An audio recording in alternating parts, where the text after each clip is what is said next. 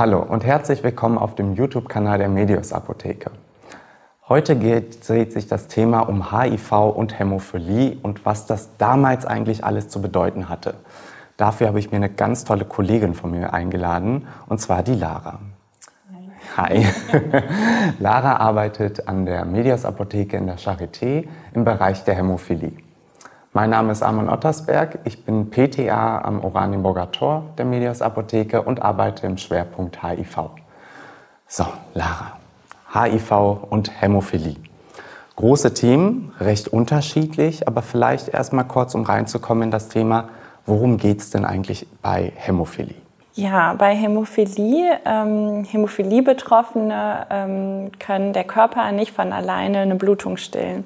Das heißt, im Blut fehlen Bestandteile, ähm, also es können verschiedene sein. Bei Hämophilie A ist es zum Beispiel Faktor 8, ähm, die äh, dazu beitragen, dass das Blut gerinnt und zum Beispiel eine Wunde nicht mehr blutet. Und wenn diese Bestandteile fehlen, das ist wie bei so einem Zwei-Komponenten-Kleber, dann klappt es einfach nicht. Dann dauert es sehr lange ähm, oder ist kaum stillbar, wenn eine Blutung stattfindet. Mhm. Ähm, ungefähr wie viele Leute sind davon betroffen in Deutschland? Also gibt es da so einen Richtwert oder eine ganz genau, einen Faktor, eine Zahl, die wir ermittelt haben? Ähm, das ist eine seltene Erkrankung und ähm, ja, das kommt jetzt halt auf die Blutgerinnungsstörung an. Da gibt es halt verschiedene und die Hämophilie A betrifft so um die 4.000 bis 5.000 äh, Menschen in Deutschland. Ich habe ja schon erwähnt, wir reden ja nicht nur über Hämophilie, sondern auch über HIV. Nur noch mal einen kurzen Reminder dazu, was HIV eigentlich ist. Menschen, die HIV-positiv sind, haben sich mit dem HIV-Virus infiziert. Dieses Virus greift das Immunsystem der Person an. Das Immunsystem wird dabei so dermaßen zerstört, dass es gar nicht mehr richtig funktionieren kann. Wenn man HIV quasi in seinem Körper hat, das Virus, dann und es längere Zeit lang nicht therapiert, kann es passieren, dass man AIDS entwickelt. AIDS ist dann quasi der Status einer HIV-Infektion, wo das Immunsystem gar nicht mehr arbeiten kann und man neigt zu weiteren Erkrankungen oder sogar zu Krebserkrankungen oder schweren Tuberkulosenverläufen. Diese führen im Endeffekt dann auch zum Tod. So, jetzt haben wir schon gesagt, HIV, Hämophilie gerade, ich habe was erklärt, du hast was erklärt. Ähm, wo treffen sich denn diese beiden Themen? Also es sind ja doch recht unterschiedliche. Das eine ist eine Blutgerinnungsstörung, das andere ist eine Viruserkrankung. Ähm, was haben die beiden miteinander gemeinsam? Ja, das ist die große Frage. Ne? Warum sitzen wir hier heute zusammen? Genau. Ähm, ja, also da würde ich noch einen Schritt zurückgehen und erstmal darüber sprechen wollen, wie Hämophilie therapiert wird. Also die fehlenden Bestandteile im Blut, die sind ja bei Menschen ohne Gerinnungsstörung vorhanden. Also wir beide haben die zum Beispiel. Und da kam man dann erst im 20. Äh, Jahrhundert auf die Idee, dass man ja vielleicht äh, Menschen, bei denen halt diese Faktoren fehlen kann, mit dem Blut gesunder Menschen zu therapieren. Und so hat sich das Stück für Stück entwickelt. Tatsächlich ist erst 1950 ähm, wirklich möglich gewesen, Blutungen zu behandeln. Und ähm, ja, man ist dann immer besser geworden, das Blut ähm, von gesunden Menschen zu fraktionieren und nachher halt wirklich den Faktor speziell rauszuholen, der äh, für die Therapie notwendig ist. In den 70ern war es dann sogar so weit, dass man halt äh, prophylaktisch behandeln konnte. Also nicht nur, wenn was passiert ist, sondern schon vorbeugend. Und das hat den Menschen komplett neue Möglichkeiten eröffnet. Mm, die konnten dann tatsächlich auch Sport machen und unterwegs sein und ähm, ja, konnten sich selbst zu Hause therapieren. Also war im Endeffekt ein ganz großer Schritt quasi in Richtung medikamentöse Entwicklung für die Patienten. Genau. Neue Lebenserwartung in dem Sinne. Genau. Da müssen wir auch eigentlich noch drüber sprechen. Zuvor war es nämlich wirklich so, dass man eine sehr geringe Lebenserwartung hatte, ähm, dass die äh, Menschen wirklich so in Watte gepackt wurden. Ja? Also die sollten keinen Sport machen, ähm, die waren viel zu Hause. Man hat da auch nicht so drüber gesprochen, wenn jemand äh, erkrankt war.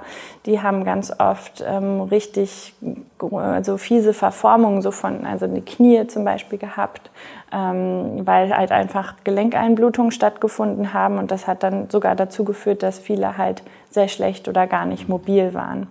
Und das hat auch zu so einem gewissen ja, Sonderrolle, wenn jemand ständig irgendwie im Krankenhaus ist, nicht beim Sport mitmachen darf, kann man sich vorstellen, dass die Teilhabe sehr schwierig ist. Ja.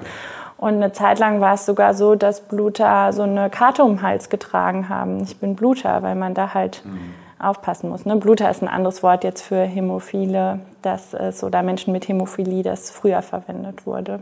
So, und wo haben wir dann jetzt den Schnittpunkt? Also ich erinnere mich, da war mal sowas, das nannte sich Bluterskandal. Was war der eigentlich? Worum geht es? Weil irgendwie verbindet es ja HIV und Hämophilie auf eine ganz drastische und dramatische Art und Weise. Ja.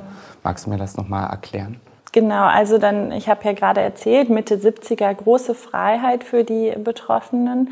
Ähm, und dann ging es ja los, Ende 70er und dann Anfang 80er, also 81 das erste Mal wurde das äh, HI-Virus beschrieben und die damit zusammenhängende Infektion. Ja, und ähm, man hat ja, wie ich vorhin gesagt habe, die Therapie aus Blutspenden gewonnen. Und zwar ist das oft ähm, so gewesen, dass Blutspenden dann halt gepoolt nennt man das. Also das hat nichts mit Poolen zu tun oder hat auch nichts mit dem Swimmingpool zu tun. Also nur insofern, dass man halt wirklich viele Spenden halt in einen großen Topf zusammengeschmissen hat. Das, dabei kann man sich dann vorstellen, wenn da nur eine Person dabei ist, die halt das HIV-Virus in sich hat, dass dann die gesamte ähm, Charge kontaminiert war und ähm, ja, die daraus ähm, gewonnenen Blutprodukte dann halt wirklich dieses Virus enthalten haben und so kam es zur Übertragung bei sehr vielen Menschen, die halt Blutprodukte erhalten haben. Das gibt's ja in verschiedenen Settings, mhm. also auch rund um OPs ähm, und aber halt auch, wenn man die Hämophilie hat und mit dem Faktorpräparat ähm, behandelt wird. Mhm.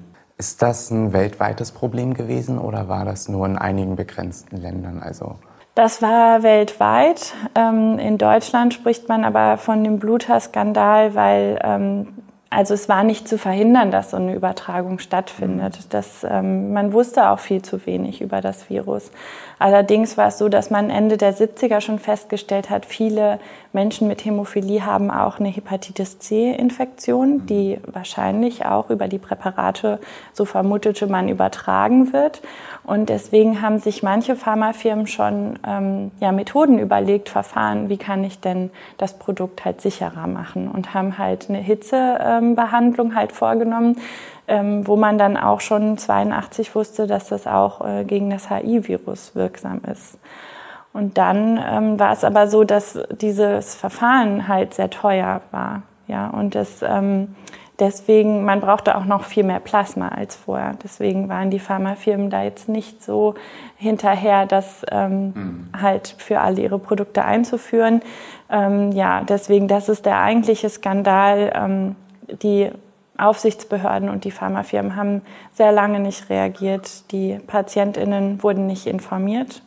Ähm, die haben das manchmal erst nach Nachfrage und nach Jahren erst ähm, rausgefunden. Und das ist das, was man eigentlich Skandal nennt. Also nicht nur Skandal, sondern ist ein handfester Skandal gewesen.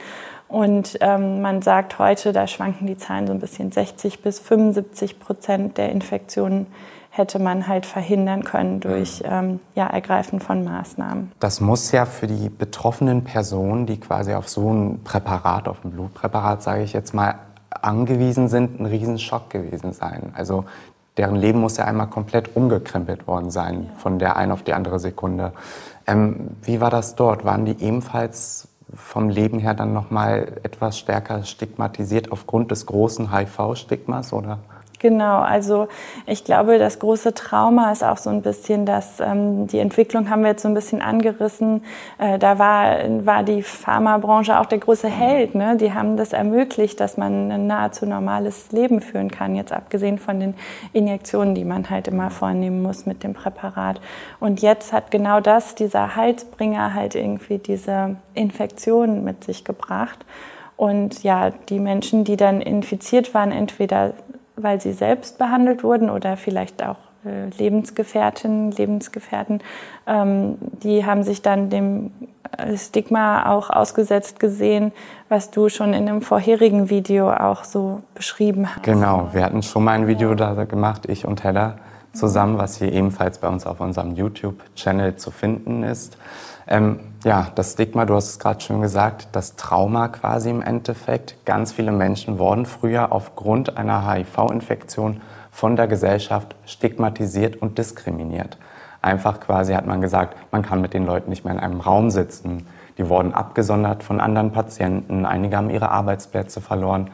Und das alles zu Unrecht im Endeffekt. Und da dieses Thema so wichtig ist und wirklich so groß ist und wir jetzt schon mal ein bisschen beleuchtet haben, wie war das denn alles eigentlich, ne? was stand damals fest, haben wir uns überlegt, dass wir noch ein zweites Video machen, worüber wir eigentlich über heute reden. Wie sicher sind die Produkte heute und wie hat sich das alles verändert mittlerweile? Wie weit sind wir in der Therapie?